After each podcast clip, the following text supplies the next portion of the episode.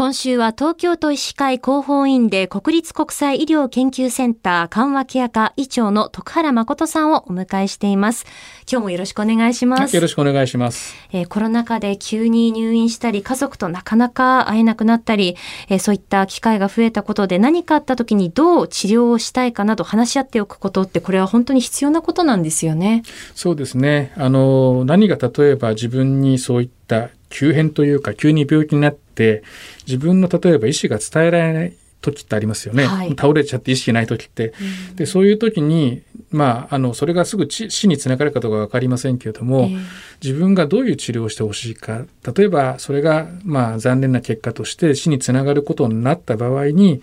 どういった形で最後を迎えたいかっていうことをやはり事前に話し合っとくってことはやはりその本人にとっても家族にとってもすごく大事なことだと思いますね。うん。えー、これは家族と事前に話し合っていくっていう形になりますかね。あのまあ自分のことを一番理解してくれてる人、はい、例えば皆さん家族いるわけじゃないですし、えー、あのまあ家族いない方は例えばそうじゃない方でもいいですしね。あとはそこのところに医療者が入っても別にいいかもしれませんね。例えばその病気をずっとされてて、えー、主治医がいてとか看護師さんがいてって場合はその人を交えてそういった話はしたしてもいいかもしれないですね。うん。えー、よくあの人生会議といったあの名前にもなっていますけれども、はい、その事前に家族とまあ話し合っておいてその話し合いっていうのはその1回だけで終わってはいけないものなんですよね。そうですね、うん、あのまあ人生会議っていうあのアドバンスケアプランニングっていう言葉、まあ、お聞きになった方も結構いらっしゃるかもしれませんけども、はい、あの1回で決まるわけじゃないと思うんですね。まあ、そのでお話をして自分はこういう最後を迎えたいってことはその時はある程度決まるかもしれませんけどまたそれが例えば半年経ったりとか1年経ったら変わってくるかもしれませんよね。なのでやはりそれはもう何回も何回もえー、とそれは話し合うっていうのは必要だと思いますね。えー、例えばその患者さんとその見守る家族もしくはその家族の中でもその意見が割れることというのもあると思うんですけれどもそういった場合っていうのはどうやってこう折り合いをつけていくんでしょうか？あのやはりその患者さんのことを一番よく知ってるというか信頼できる家族ってまあそれは患者さんが誰っていうふうにこう決めていただければいいと思うんですよね。えー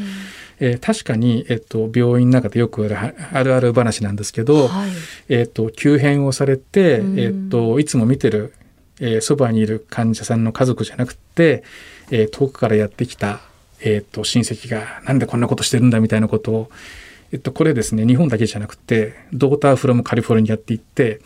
えっと、アメリカでもそういうことあるみたいです。なのでやっぱりそういう問題が出るのでね、はい、あのそれはやはりその患者さん自身ご本人がやはり誰が一番自分のことを分かってるか。でやっぱりそばで見てると例えばお父さん見ててお父さんこういう人なんだって分かりますよね。ええ、でもちろん話をしても分かるしお父さんはこういうふうに生きてきたからこういったことを望むんじゃないかってことも一番分かってる人っていうのがね、うん、いいんじゃないかと思いますね。えーこれ改めて例えばその事前に文章化しておいたりとか形として残しておくというのも大切なことなんですかね？そうですね。あのまあ一つその病院では事前指示といって、えっと、どういった処置をするしないってことは最近取ることは多いです。ただこのアドバンスケアプランニングっていうのは事前指示とは違ってもうその人のこう生き方というかそういったことまで関わってくるのでねあのそういった意味である程度まあ